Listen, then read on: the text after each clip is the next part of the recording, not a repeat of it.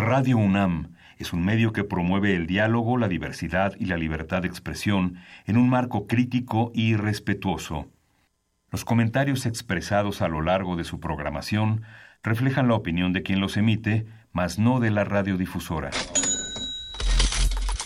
Consultorio Fiscal. María Concepción González de Chicago dice que hace 12 años Radio. presentó suspensión de actividad. Un programa de Radio UNAM Hay una PTU entonces que se determina. y de la Secretaría de Divulgación y Fomento Editorial de la Facultad de Contaduría y Administración. Si bien es cierto, estamos, hablando- estamos comentando todo lo que tiene con la contabilidad. Tocaremos el tema de las deducciones personales, obviamente, porque no son tan fáciles de aplicar en realidad. Consultorio Fiscal. Radio. ¿Qué tal amigos? ¿Cómo están todos ustedes? Un gusto saludarles. Buena tarde, yo soy Miguel Ángel Martínez Uc y les doy la bienvenida a este programa de consultorio fiscal. Eh, hoy seguiremos platicando de lo, del tema de, lo, de las pensiones en esta segunda parte. Nada más a manera de recordatorio, les comentamos que la vez anterior, pues platicamos en función qué es una pensión, los tipos de pensiones, quiénes son quien tienen derecho a, este, a esta pensión, tanto en términos de la ley anterior como la ley actual. Eh, platicamos también eh, los beneficiarios del pensionado, cómo pueden hacer este efectivo esos esos derechos que, que, adquiere en el caso de que el pensionado pues fallezca. También algunas cuestiones particulares respecto de si alguna persona que ya tuvo mucho tiempo trabajando y actualmente no trabaja y llega a tener este eh, a cumplir la edad para, para tener derecho a su pensión, pues también cómo la puede cómo la puede este, eh, obtener. Les recuerdo que este que están nuestros, nuestros, nuestros teléfonos para este a disposición de todos ustedes que es el 55 36 89 89 y nuestra alada que es el 01 800 50 52 688. Y bueno, para continuar eh, en esta segunda parte del tema de pensiones, nos acompaña nuevamente el, eh, nuestro maestro, el contador público y especial fiscal, Emilio Ordóñez López. Maestro, muy buen día. Eh, muy buen día a ti y al auditorio y gracias por la invitación nuevamente. Gracias por estar aquí con nosotros, este eh, maestro. Les, este, también les recuerdo que estamos por Twitter, que la dirección es arroba con su fiscal. Y pues bueno, a continuación les invitamos a que escuchen nuestras siguientes cáps- cápsulas de Info Fiscal, nuestra, este, nuestra revista y lo que es asesoría fiscal gratuita. Consultorio Fiscal. Radio. Hola, soy Marta Valle, coordinadora del Servicio de Asesoría Fiscal Gratuita de la Facultad de Contaduría y Administración de la UNAM.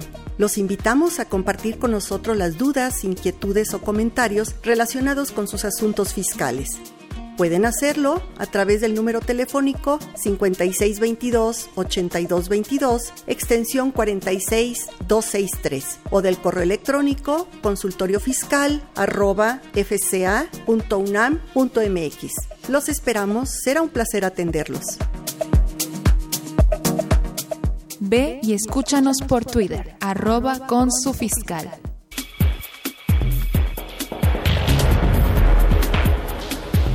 Festejamos la nueva edición, la número 700 de Consultorio Fiscal, que como siempre aborda interesantes artículos de corte jurídico, laboral, contable, financiero y fiscal. Walter Carlos López Morales y José Alfredo Zaragoza Buendía anticipan las iniciativas de reformas fiscales 2019. Luis Enrique Angón Velázquez hace sugerencias y comentarios para la nueva plataforma Mi Contabilidad. María del Rocío Hernández Romero, Fernando Pérez Mendoza y Gabriel Sánchez Curiel presentan la auditoría forense y su interacción con la auditoría interna. Luis Enrique Angón Velázquez revisa el contenido del CFDI con el método de pago en una sola exhibición. Nueva regla 2.7.1.44 del anteproyecto de la tercera modificación a la Resolución Miscelánea Fiscal 2018. Estos y otros temas de gran interés se presentan en el número 700 de Consultorio Fiscal. Suscripciones a los teléfonos 5616-1355 y 5616-7755. También a través de la tienda electrónica publishing.fca.unam.mx o en la página de la revista consultoriofiscal.unam.mx.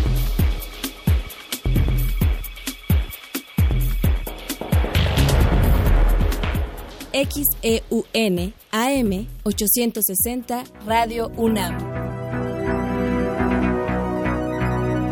Info Fiscal.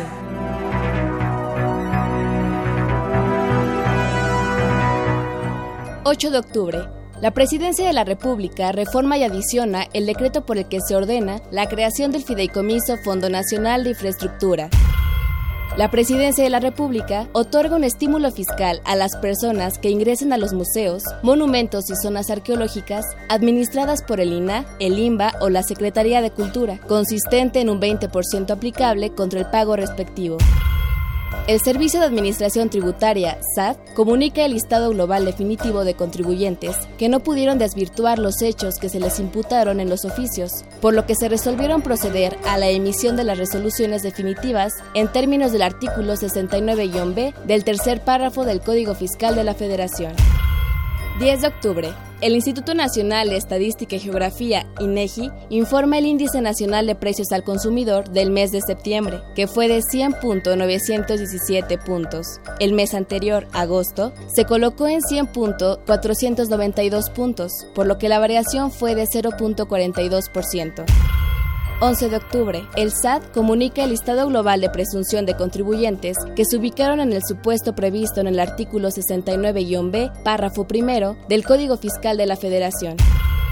12 de octubre, la Secretaría de Hacienda y Crédito Público da a conocer los porcentajes y los montos del estímulo fiscal, así como las cuotas disminuidas al IEPS aplicables a los combustibles automotrices, correspondientes al periodo del 13 al 19 de octubre del presente. La Secretaría de Hacienda y Crédito Público informa sobre los montos de los estímulos fiscales aplicables a la enajenación de gasolinas en la región fronteriza con los Estados Unidos de América por el mismo periodo.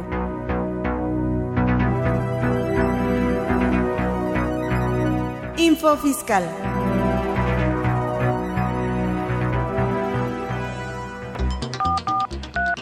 Llámanos, nos interesa tu opinión. Teléfonos en cabina 5536 8989. Lada 01800 5052 688. Bien amigos, ya que quedaron debidamente informados de las principales publicaciones en el Diario Oficial de la Federación, de nuestra revista, de consultorio fiscal y bueno, también eh, la atención que damos, tenemos para ustedes en la Facultad de Contaduría, que son la asesoría fiscal gratuita. Bien, pues entremos con, con, el tema maestro, el, lo que es ya el cómo obtener una pensión. Eh, hablábamos la vez anterior tanto de la ley eh, anterior, la ley vieja, la que estuvo, la, que estuvo vigente hasta junio del, del, 1997 y la ley actual. no sé si empezaremos a comentar requisitos, todos los cuidados que debe tener una, una persona para poder hacerlo en los términos de la ley anterior? ¿Cómo no, Miguel Ángel? Mira, vamos a ahorita hablar del... Tenemos dos tipos de, de pensiones. La pensión que se calcula bajo lineamiento de la ley anterior y bajo la ley nueva. Con la ley anterior estamos hablando que la ley nace en el 19 de enero de 1943 y la segunda, el primero de abril del 73, estas dos las consideramos como ley anterior. Aunque muchos se refieren al año 73 porque fue la segunda antes de la que tenemos ahorita. Entonces, si tú fuiste inscrito dentro de cualquiera de estas dos eh, disposiciones, de la del 43 o 73, tú tienes derecho a pensionarte bajo los lineamientos de estas leyes. Que yo mencionaba que no olvidemos conservar esas leyes. Ahorita yo tengo al frente la anterior, es una reliquia, hay que conservarla porque ahí tenemos todos los beneficios de los que fuimos inscritos bajo el esquema de la ley anterior. Vamos a, a comenzar estableciendo lo siguiente. Primeramente, requisitos para obtener la pensión con la ley del 73. Primer requisito, lo habíamos hablado, es eh, haber tenido cuando menos como mínimo 500 semanas cotizadas, alrededor de 10 años de cotización. Haber, eh, tener 60 años cuando menos para que comience la cesantía, porque la vejez se da hasta los 65. De los 60 años a los 64 con 364 días es cesantía. A partir de los 65 es la vejez. y eh, el tercer requisito es, bueno, que haya sido dado de baja del régimen obligatorio y el cuarto que lo solicites. Porque desgraciadamente no te llega en automático, ¿verdad? Claro. Bueno, ya lo solicitas, ¿qué vas a necesitar? Aquí nada más permite una pequeña consideración que ya lo hemos platicado, es un recordatorio a todos ustedes amigos radio escuchas. El maestro ya había comentado que toda esta información, sobre todo el tema de las semanas escuchadas, cómo están, cómo están integradas para saber cuántas tenemos, lo podemos ver en nuestra subdelegación. Así es, en el departamento de afiliación. Así es, ahí es donde podemos apoyarnos para conocer cuántas semanas tenemos cotizadas, ¿no? Sí, correcto. Bueno, eh, ya lo habíamos platicado efectivamente, que vayan y, pidan sus semanas cotizadas. Bueno, ya, ten, ya cumplí los cuatro requisitos. Ahora, ¿qué tengo que hacer? Desde antes, no, no en el mero momento, habíamos comentado también, checar que mi acta de nacimiento y mi número de eh, y los registros en el Seguro Social sean exactos. Coincidan los nombres. Exactamente, nombres, apellidos, eh, eh, fecha de nacimiento, que es muy común que muchos nos alteramos la edad para ingresar a trabajar, y, y, de la esposa. También que esté correcto el nombre porque va a ser la beneficiaria, o esposo. Va a ser el beneficiario. ahí hay un punto importante es eso, es el acta de nacimiento, porque puede ser el IFE, que conocemos, o, y puede tener también un nombre que no es el mismo el del acta de nacimiento. Correcto. Así suele, suele ocurrir. El, el, IFE no tendría validez en este caso en concreto, sino es el acta de nacimiento. El acta de nacimiento junto con la CURP también. Muy bien. Y recordemos que las actas de nacimiento hoy en día no deben de ser superiores a seis meses. Hoy en día tenemos un nuevo, un nuevo modelo de acta de nacimiento, así como un nuevo modelo de CURP entonces, tienen que tener actualizada su acta de nacimiento, su acta de matrimonio actualizada, el acta de nacimiento de la esposa o esposo y de los hijos también. ¿Sí? Que vayan a entrar como beneficiarios. Claro. Bueno, una vez que ya tengo yo eh, correcta esta información, me voy a presentar a la clínica que me corresponde y voy a iniciar mi pensión. ¿Qué me van a pedir? Los documentos que acabo de, mencionar. Una vez que yo me presento ahí, ¿cuál va a ser la base de mi pensión? De que es muy importante. La base de tu pensión va a ser el promedio de las últimas 250 semanas cotizadas. Eh, eh, eh, ese cálculo lo, llevo yo, que voy a hacer mi, pensión, lo hace el instituto. ¿Quién hace el cálculo? Lo hace el instituto, Y, con toda certeza es correcto el cálculo que hace porque ya está por sistema.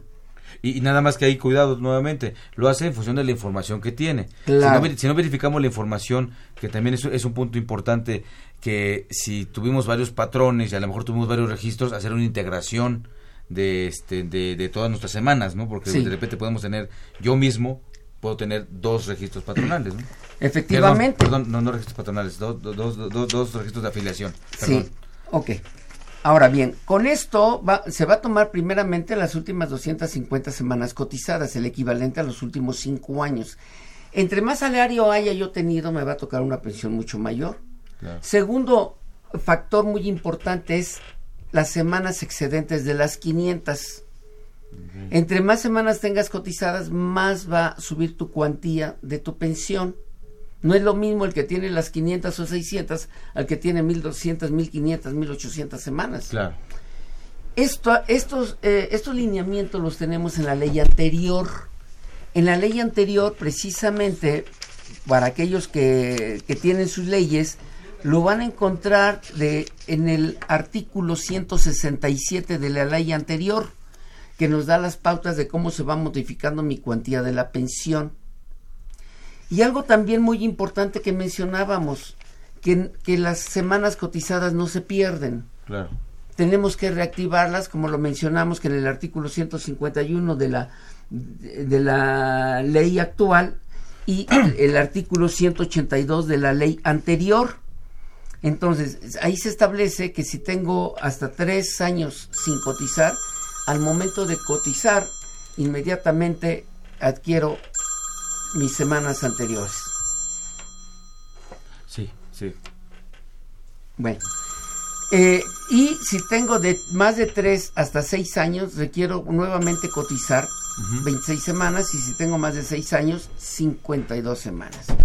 En automático yo, yo voy a adquirir todas mis semanas anteriores. Bueno. Eh, perdón, maestro, por, eh, bueno, hubo un pequeño de- de- de- eh, bueno, un incidente del ruido.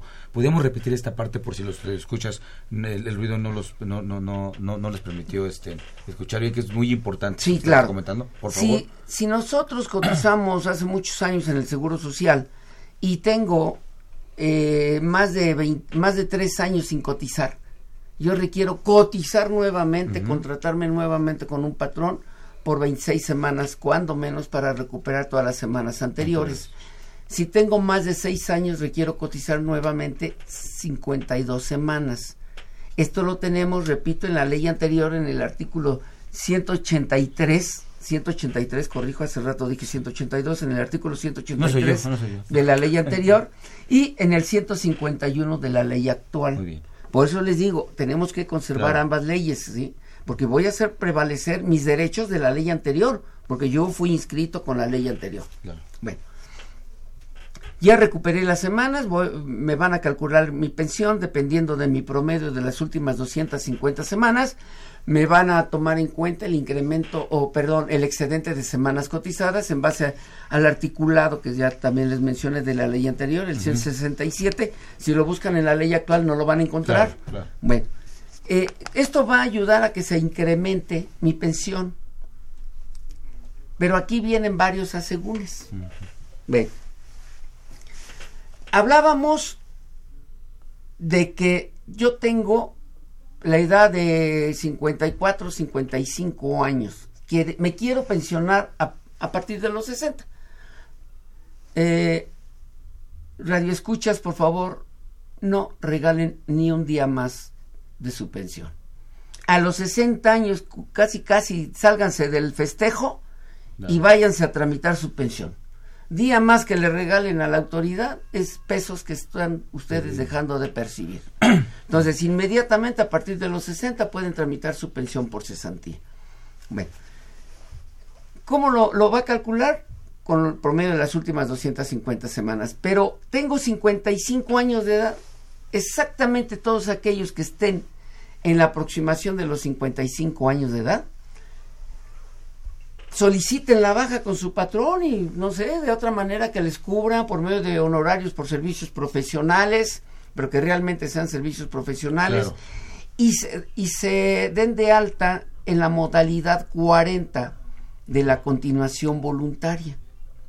En la modalidad 40, Miguel Ángel, aunque tú hayas estado cotizando ahorita con 100 pesos diarios o, o el mínimo diario, tú puedes optar por cotizar con los 25 UMAS diarios En la modalidad 40. en la modalidad 40. Tú ahorita te presentas, ya te diste de baja ayer, que cumpliste 55 años, el día de hoy te presentas, te presentas ante la autoridad y le dices, "Oye, quiero, quiero cotizar eh, en la modalidad 40. Te van a decir con qué salario quiere cotizar. Ah, pues quiero cotizar con el máximo. Perfecto. ¿Cuánto le cuesta a una persona cotizar con 25 UMAS? Aproximadamente 7 mil pesos. 7 mil pesos mensuales. Pero si lo vemos y hacemos un cálculo, esto lo vas a recuperar con un año de pago de pensión de la autoridad. Con un año. Suponiendo que lo hubieses pe- pedido prestado. Con un año que la autoridad te pague tu pensión, con ese año tú ya recuperaste esa inversión. Es una inversión. Es una inversión. Claro. Y lo podemos hacer para invertirlo en la pensión de mi padre, de mi madre, de un tío, una tía, en fin, o de nosotros mismos. Claro. Bueno, ¿qué pasa en este momento?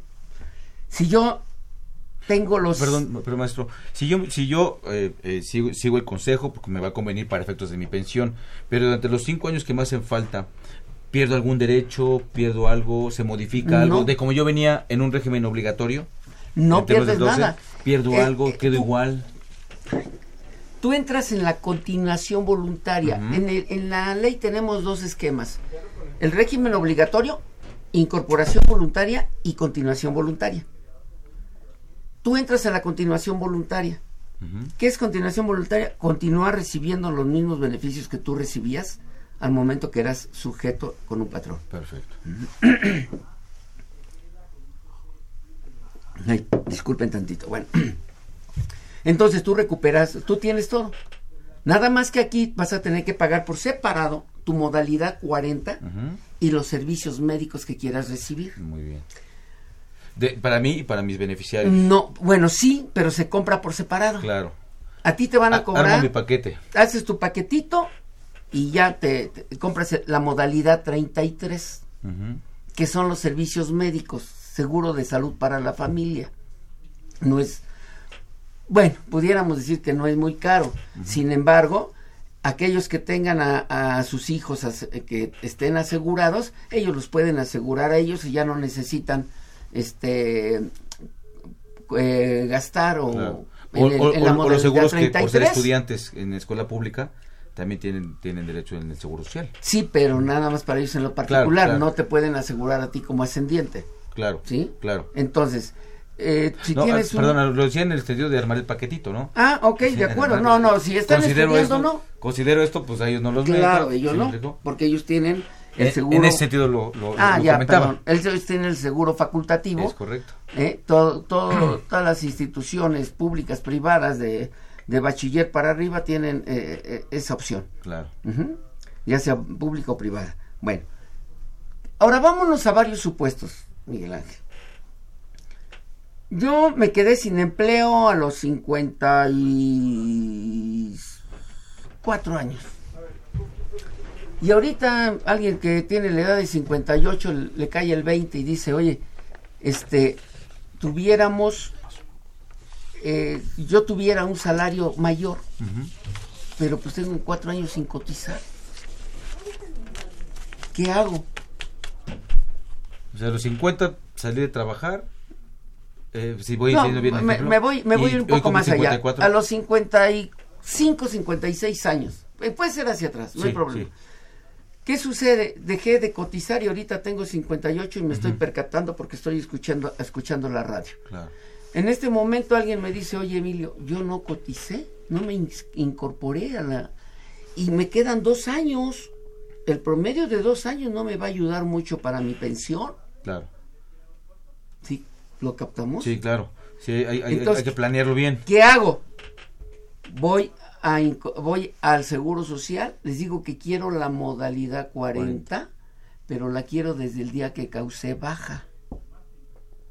Y entonces vas a tener que pagar desde los 55, 56 años que no que te dieron de baja Claro.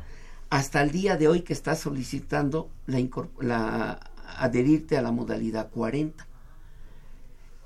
El Seguro Social te hace un cálculo mediante el- la hoja de, de servicios donde están tus semanas cotizadas, ahí aparece cuándo fuiste dado de baja.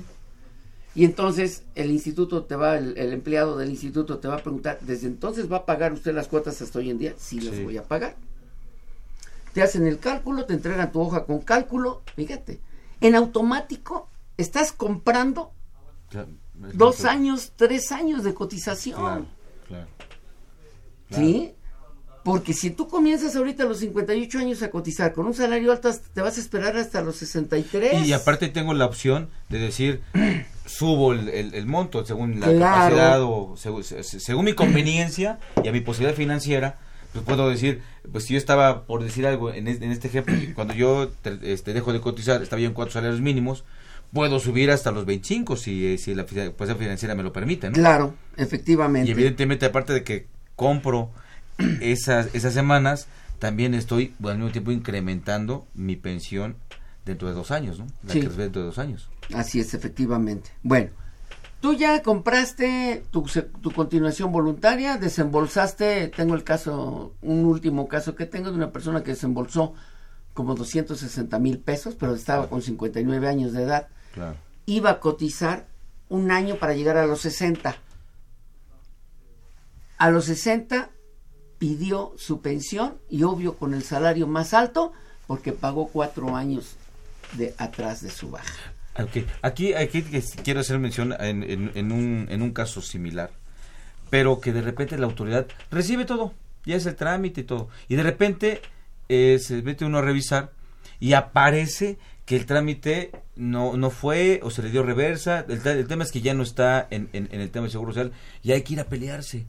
Ha, ha habido cuestiones. Esto, eh, eh, esto qué tan frecuente es, este maestro, porque de verdad ya que se hizo todo, de repente le echan la culpa al sistema y que no hay forma de corregirlo a través del sistema, hay que meter un escrito, hay que meter, hay, hay que hacer varias cosas, porque bueno, eso también en, en- en- en vivencias con, con algunas personas, lamentablemente se da. Sí. Lamentablemente se da porque el pago se hizo, todo se hizo, y después a, a posteriori, por cuestiones cibernéticas, dicen ellos, igual el, el- el problema que trata con el dictamen, este, con el dictamen este, Del Seguro del Seguro Social. Social, también traen un problemón impresionante en la, en en la cuestión cibernética. Sí. Todo esto, eh, bueno, eh, híjoles, de estos desaguisados que se llegan a presentar, ¿no? Deben tomar también en muy en cuenta los este, nuestros amigos Sí, vamos a conservar todo lo que hagamos, todo lo que conservemos, todo, perdón, todo lo que paguemos, todo, todo, todos los documentos hay que conservarlos para que nos sirvan de declaración. Claro.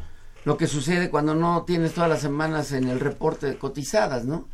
Oye, pues, yo recuerdo que trabajo eh, sin cortarle desde tantos años, tengo cotizados y sí estaba yo en el Seguro Social y resulta que, que no me dan las semanas Claro. cotizadas, ¿no?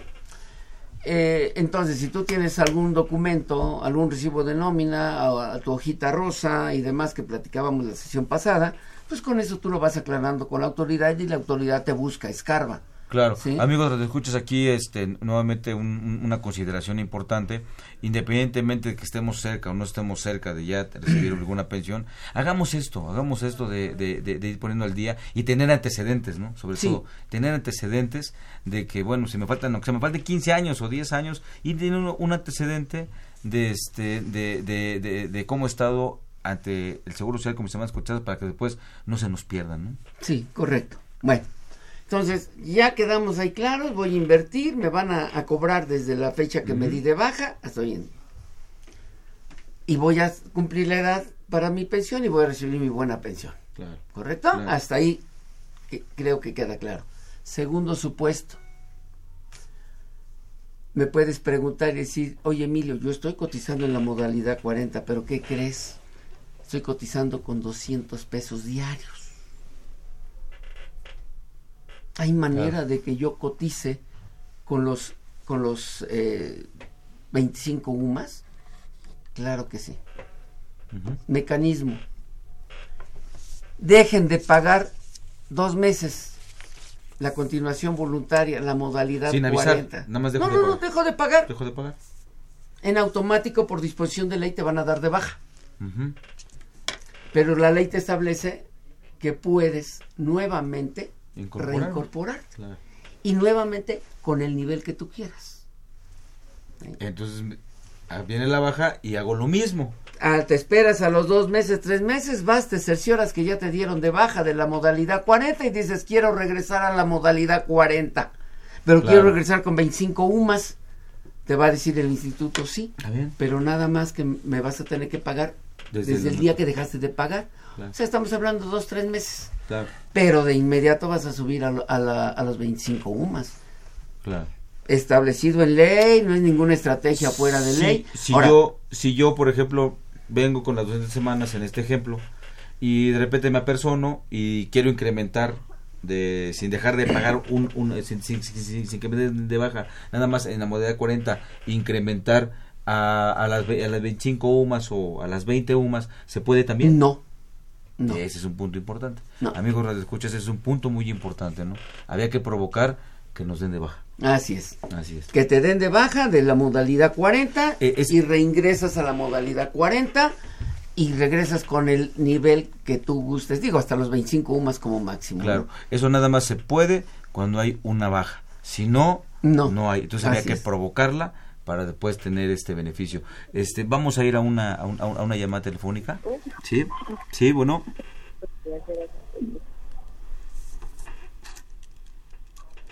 Bueno, sí, en este, tenemos un enlace telefónico con Jennifer desde la feria artesanal. Este, sí, bueno, bienvenidos. Bueno, sí, Jen- Jennifer Esquivel. Sí, gracias. ¿Qué tal? Muy muy buena tarde. Este, eh, gracias por llamarnos para darnos este esta información. Gracias y buen día, maestro Miguel Ángel Lux. Queremos hacerle una cordial invitación a usted y al público de Consultorio Fiscal Radio para que asistan a partir de hoy 17 de octubre hasta el viernes 19 entre las 9 de la mañana y 7 de la tarde a disfrutar la quinta feria artesanal UNAM FONAR 2018. Nos pueden visitar en la explanada principal de la Facultad de Contaduría y Administración dentro de la ciudad universitaria. Me voy a permitir entrevistar a uno de los 72 expositores artesanos que conforma esta quinta feria artesanal UNAM FONAR. Estamos con el señor Marco Antonio Pérez Ortiz, que viene de Chignahuapan, del hermoso estado de Puebla. Buenas tardes, señor Marco Antonio. Gracias por acompañarnos. Sí, muy buenas tardes a todos los radioescuchas. Cuéntenos, ¿qué tipo de artesanías son las que usted hace y las que nos muestra? Sí, este, comentarles que nosotros eh, hacemos eh, todo lo que es el proceso de las esferas navideñas y mencionarles que hay variedad de tipos de esfera que nosotros somos los que los que trabajamos a través de todos los talleres que hay en nuestro municipio de Chignahuapa. Perfecto. ¿Qué tipo de esferas son las que más venden? Eh, nosotros manejamos eh, variedades de, eh, de tamaños, de colores y la palabra clave que nosotros medimos es el calibre. La esfera tradicional que nosotros más hacemos es la esfera del tres y medio. De ahí se va en calibres que son calibres del 6, calibres del 8, eh, calibres del 12, hasta calibres eh, de esferas más grandes.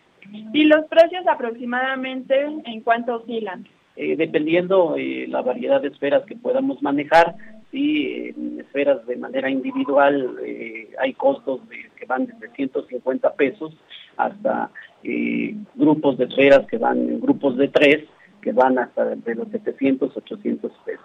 Y para nuestros amigos de Consultorio Fiscal Radio, ¿tendrá algunas promociones si nos visitan?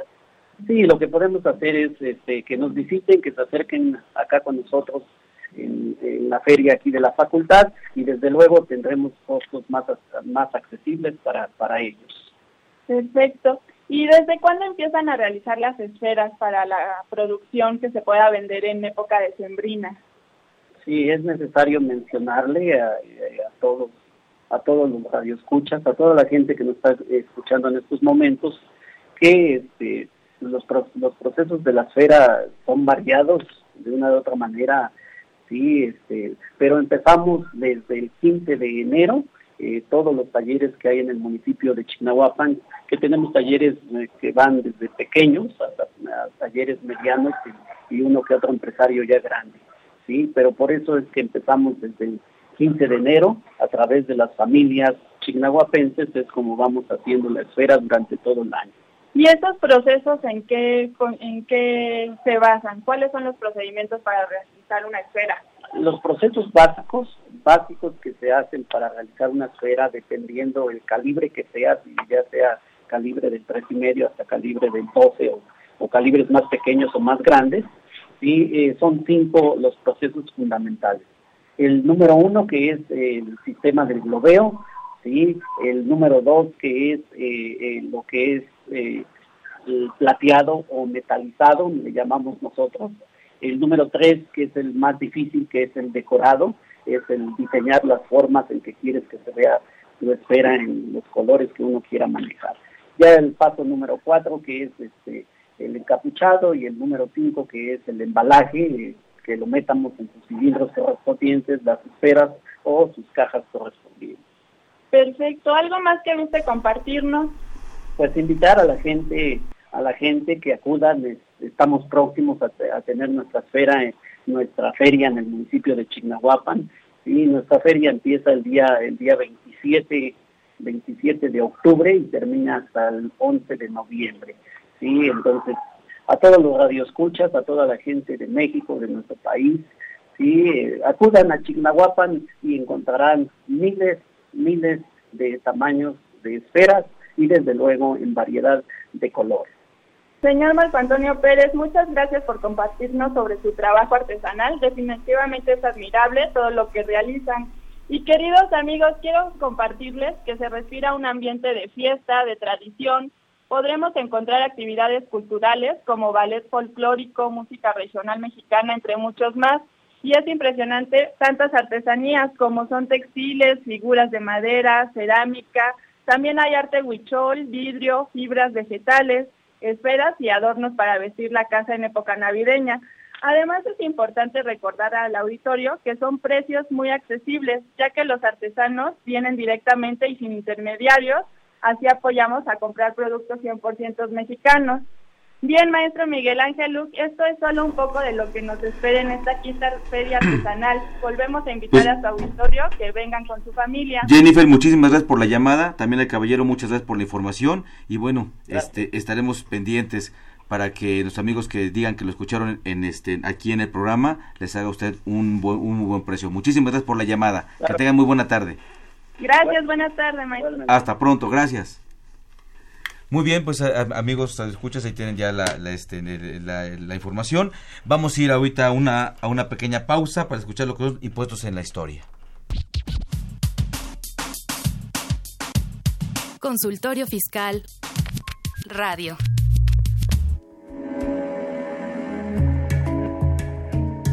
La Facultad de Contaduría y Administración de la UNAM te invita a la quinta Feria Artesanal UNAM FONART 2018.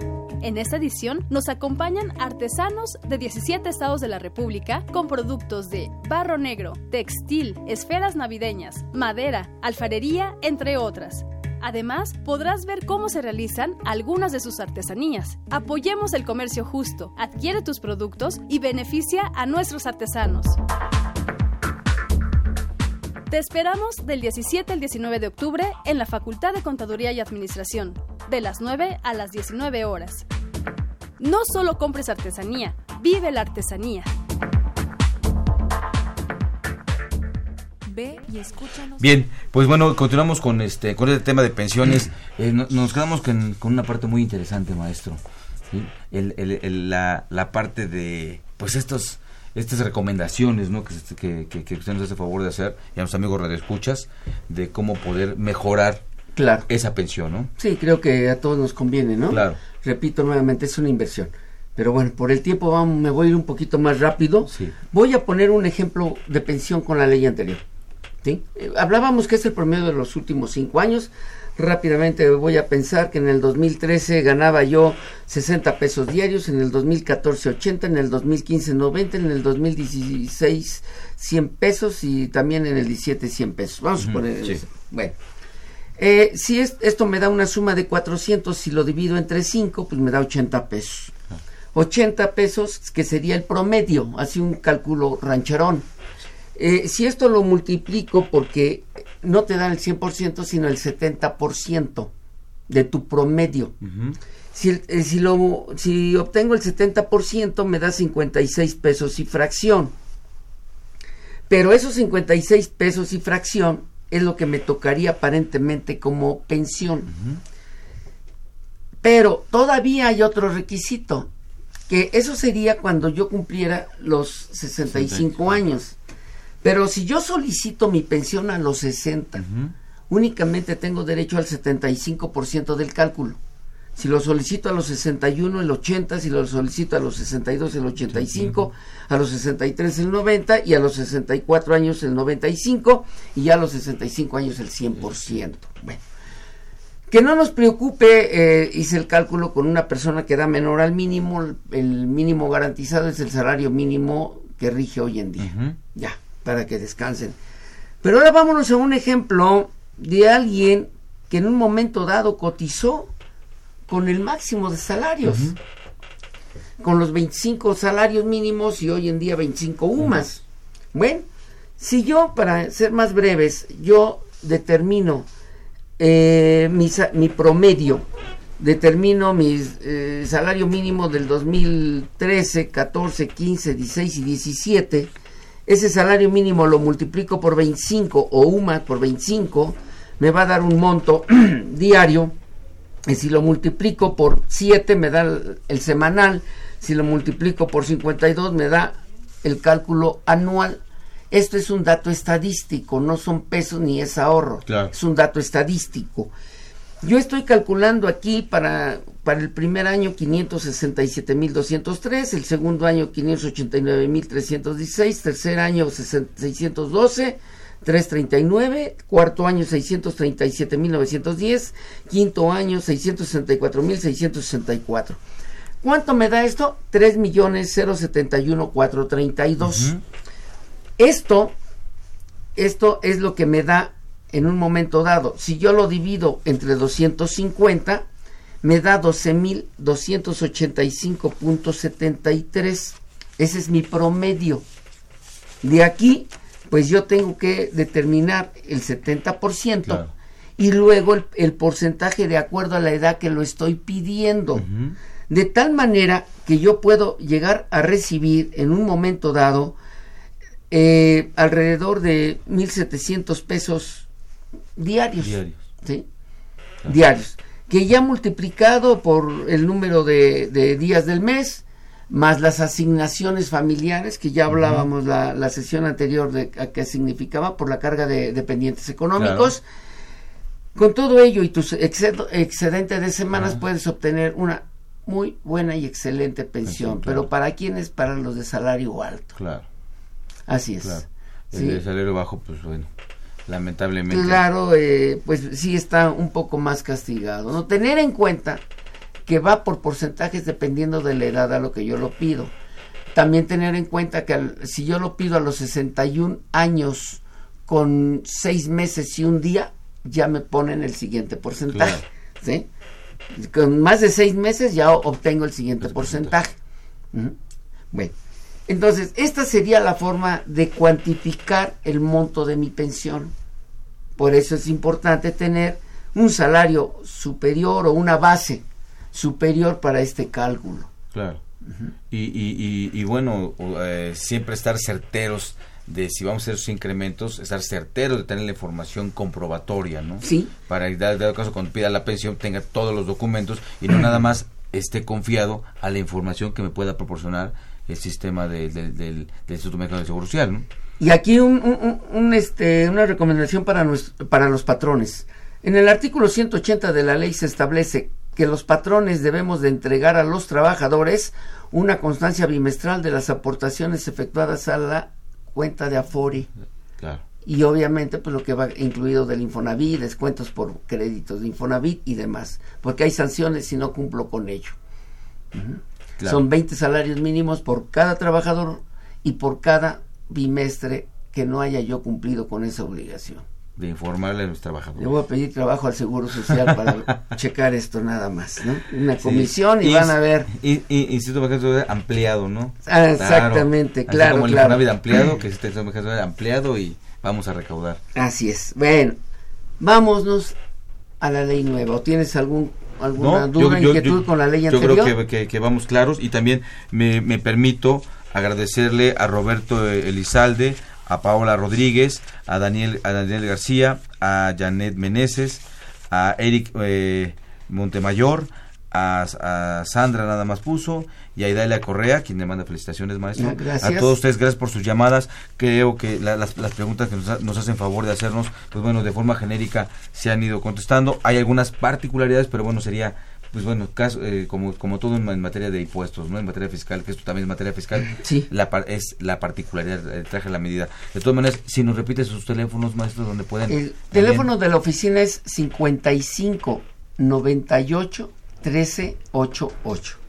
55 98 13 88. Muy bien, dicen que escucharon el programa, lo escucharon al maestro aquí en el programa y bueno. Y el correo electrónico, por si alguien lo requiere, es emilio ol arroba hotmail.com emilio ol arroba hotmail.com pues bueno ahí tienen amigos todos gracias por habernos llamado eh, también nos llamó eh, Luis este tercero eh, gracias una pregunta de la 40 que yo creo que este me, me permitir leerlas yo creo que ya de forma genérica no de manera específica están los datos del maestro para cualquier aclaración que, que, gusten hacer. Ok. Vamos ahora a pasar a la modalidad de la ley actual. Antes era un recurso administrado por el sistema de ahorros para el retiro, hoy es por las AFORES. La AFORE, nuestra, nuestras cuentas donde vamos a, donde se va a depositar esto, estos recursos, eh, se denomina cuenta individual. Ahí se va a ir el 2% de retiro cesantía y vejez, que entre los dos da aproximadamente un 6.5%.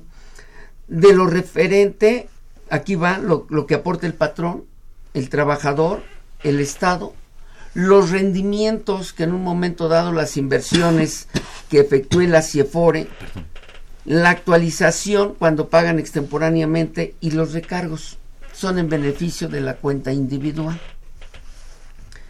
Eh, esta cuenta individual la administran las AFORES y las invierten las CIEFORES. Las CIEFORES lo van a invertir en, en valores, donde nuestro recurso no, no, va a disminuir ni se va a perder ni mucho menos. Va a conservar cuando menos el incremento del índice nacional Claro. de precios al Y consumidor. aunque sea poquito, pero se busca que incremente, ¿no? Claro. Aunque sea poco, pero se busca Claro. que incremente. Bueno, cuando menos que se incremente la devaluación, ¿no? Que es el Claro. INPC. Que se mantenga el poder adquisitivo de ese recurso. Ok, de ahí me, me va- me van a dar mi, mi pensión. Una vez que ya voy a solicitar mi pensión, pasa de la CIEFORE a la FORE y la FORE la manda a una compañía de seguros para que me haga mi pago. Esta compañía de seguros me va, me va a dar mi pensión a mí y el día de mañana que fallezca el asegurado al a los beneficiarios en su caso. Le llamamos seguro de sobrevivencia. ¿Y cómo me van a otorgar esa pensión? Cambia totalmente el mecanismo. En el artículo 159 de la ley se establece Ley actual, aclara ley actual. ley actual Ley actual. ley actual. Se- me da la definición ahora sí que es pensión antes la entendíamos por razonamiento propio pero ahora ya me lo establece la ley y me dice que es la renta vitalicia o el retiro programado ¿Qué es la renta vitalicia? Pues lo que el Estado te va a entregar una vez que ya no hay recursos en tu cuenta individual. ¿Por qué ya no hay recursos? Porque tú lo acabaste con la pensión que, que se te otorgó. Se calcula aproximadamente a los 60, eh, bueno, el promedio de vida del- de los hombres es de 70 años y de las mujercitas 75. Entonces, ¿cómo me van a dar, ahorita regreso a esta parte, cómo me van a calcular mi pensión? Dice el artículo 159, fracción quinta, que es un retiro programado. Y te dice, es la modalidad de obtener una pensión fraccionando el monto total de los recursos de la cuenta individual, para lo cual se tomará en cuenta la esperanza de vida de los pensionados. Creo que se entiende perfectamente los que lo leemos. O sea, Emilio Ordóñez va a solicitar su pensión. Textualmente, al parecer, me van a poner frente a un jurado. Claro. Y me van a estar checando así como que diciendo, "Eh, ya viene muy traqueteado este, ¿no? Como que a ver si alcanza a regresar a su casa. Entonces, a ver, y me- aparentemente van a empezar a cuestionar, ¿no? Sí, Oiga, ¿qué enfermedades tiene? ¿Qué enfermedades padece? Este, ¿Fuma? No, no fumo. ¿Toma? No, pues menos. ¿Y lo otro? Dice, toma, toma ¿qué? sí, sí, sí. Y lo otro, pues, de vez en cuando, pero sí, ¿no? Entonces, ya con ese calificativo, textualmente. Sí. así está en la ley, que no se aplica, sino que se- no- se va de acuerdo con el INEGI. Si eh, se te calculan 70 años como hombre, sexo masculino, y 75 para la mujer. Si yo, Emilio Ordóñez, solicito mi pensión a los 60, se supone que me quedan 10 años. Claro. ¿sí? Suponiendo que efectivamente fallezco a los 70. Pero mi esposa es 10 años más joven que yo, suponiendo. ¿sí? Son 10 más y 5 que me lleva de edad, per- perdón, por el INEGI, son 15. Entonces son 25 años en la suma de Claro. los dos. Entonces el, ra- el- el recurso de mi cuenta individual se va a tomar en cuenta para Los 25. más o menos los Claro. 25 años, ¿no? ¿Y qué van a tomar en cuenta? Pues todo, todo aquello que cayó en este cochinito del retiro, cesantía en edad avanzada y vejez, que es aproximadamente un 11.5%, pero tienen autorizado las, las, las AFORES cobrar hasta el 2%, hasta Hasta. de comisión. O sea, se están llevando el retiro. Pero no, ya lo bajaron y nada más para el ejemplo estoy suponiendo que se llevan el, el 1.5. Entonces, del 11.5 que se llevan entre retiro, cesantía y vejez, que del 10, ¿sí? Con, considerando el Infonavit, Claro. porque el, te cobran sobre el Infonavit también. Entonces, de tal manera que únicamente te va a quedar el 5% Claro. de ese 6.5%. de lo que te van a entregar para, de lo que se va a ir para tu pensión. Entonces, realmente es muy poco. Claro, amigos, recursos tomen muy en cuenta esto porque, bueno, esto te conlleva eh, que nada más es la parte del seguro social, había que pensar en algunas cuestiones adicionales, ¿no? Si, me permite, maestro, vamos a nuestra última pausa, que es en déficit.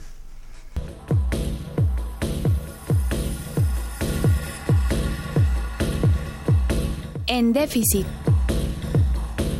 Con José Silvestre Méndez.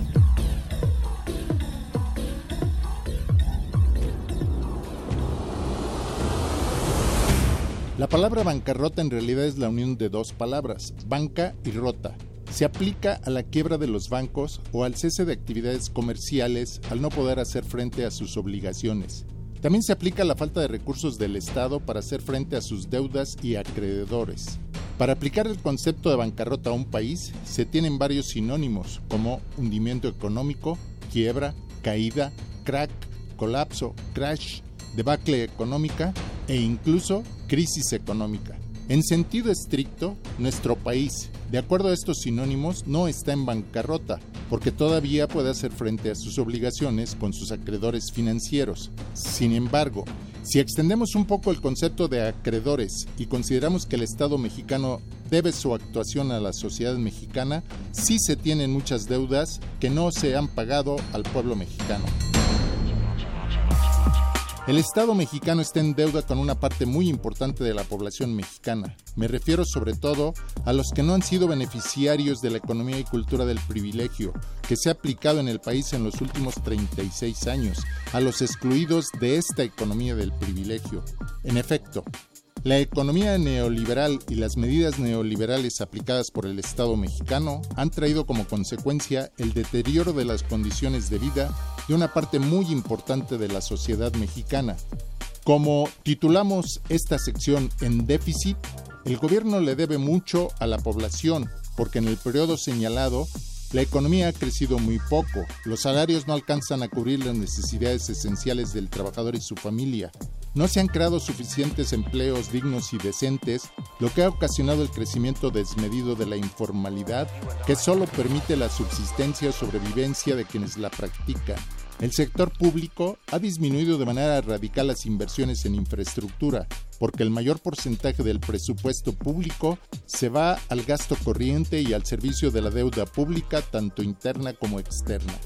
El sector público ha abandonado al campo mexicano. Los campesinos han visto caer su nivel de vida. Falta en salud. Los servicios públicos de salud se han deteriorado. La educación es de baja calidad porque falta inversión pública. Falta mucha inversión en caminos, carreteras y en general para mejorar el transporte y las comunicaciones. Los salarios de la alta burocracia son muy altos, rebasan con creces lo requerido para una vida digna, se ha caído en los excesos, en los privilegios.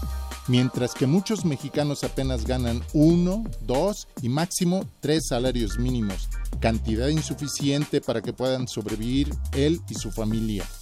Estamos en déficit, o si lo prefiere, en quiebra, aunque claro, sí podemos salir de dicha situación, es decir, sí hay solución si se cambia el modelo económico neoliberal que favorece a los grandes empresarios. Propongo el cambio de modelo económico por uno centrado en la satisfacción de las necesidades de todos los mexicanos, no de unos cuantos que han sido los privilegiados de siempre. Un nuevo modelo de desarrollo sustentable que busque como objetivo principal el bienestar de todos los habitantes del país con enfoque de género, en especial de los grupos vulnerables como ancianos, discapacitados y niños. Muchas gracias. En déficit. Con José Silvestre Méndez.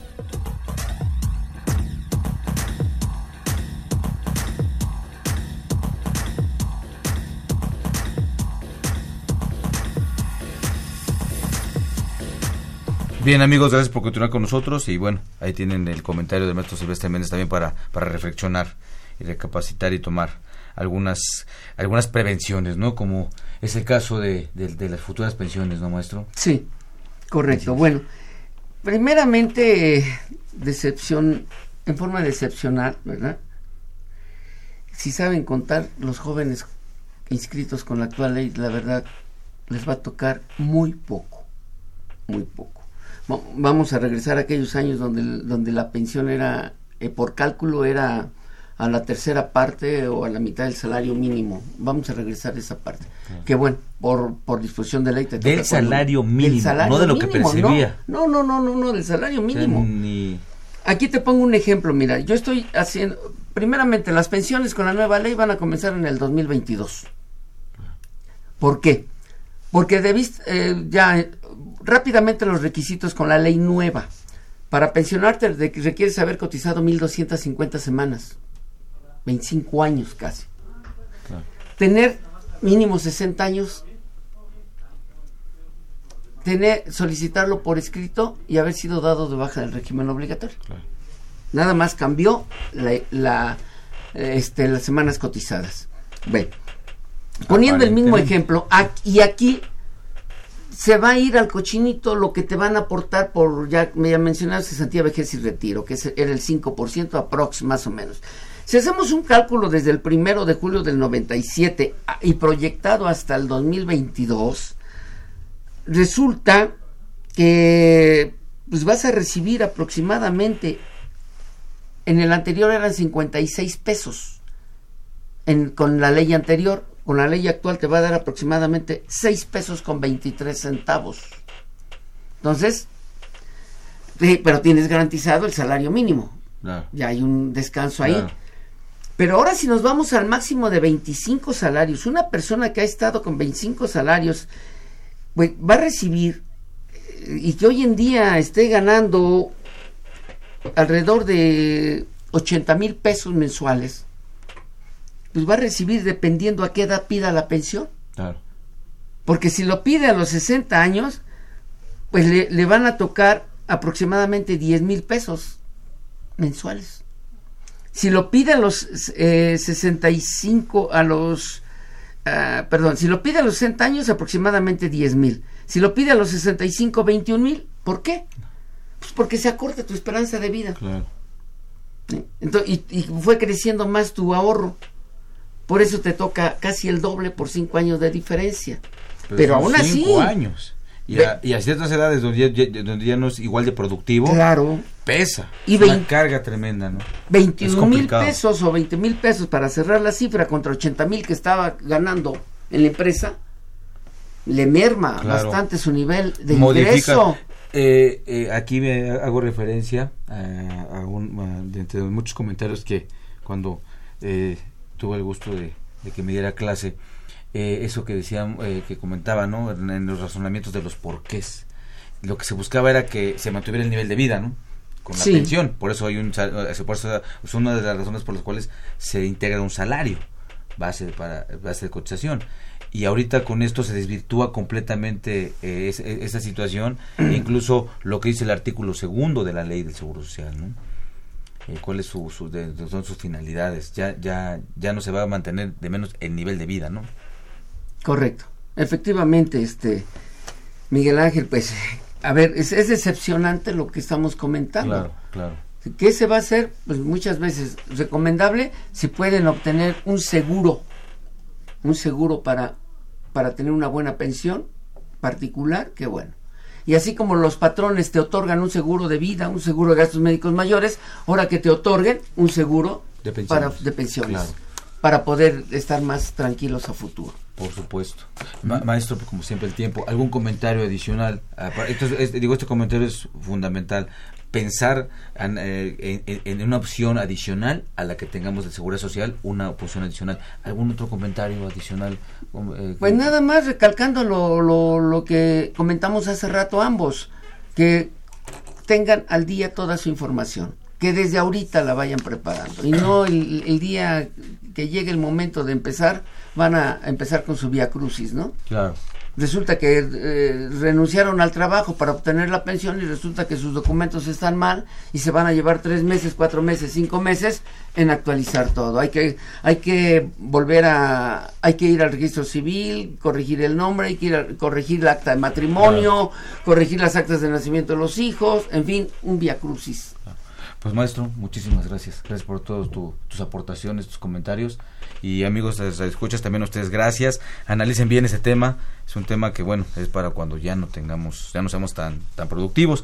Y bueno, les invitamos a que nos, eh, nos sintonicen la, la siguiente semana con el tema de el Infonavit otro pequeño Via Crucis. Y bueno, pues, eh, eh, amigos, les agradezco a todos los que son este, en favor de llamarnos. Muchísimas gracias por sus llamadas. Mañana tenemos el programa de televisión, también con el mismo tema. Nos acompaña el maestro. Buscaremos este, eh, seguir este, dándole respuesta a sus, a sus preguntas. Ahorita por cuestión del tiempo, pues bueno, eh, tratamos de dárselas a través de, los comentarios que hizo el maestro de forma genérica.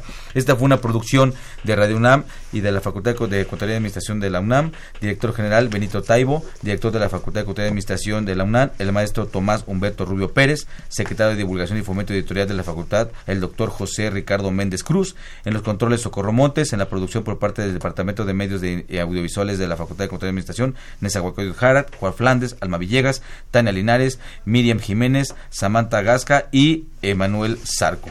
Yo soy Miguel Ángel Martínez Sub. Nos estaremos eh, escuchando en siguientes programas. Que tengan ustedes una muy buena tarde. Hasta pronto. Consultorio Fiscal. Un programa de Radio UNAM y de la Secretaría de Divulgación y Fomento Editorial de la Facultad de Contaduría y Administración. Consultorio Fiscal Radio.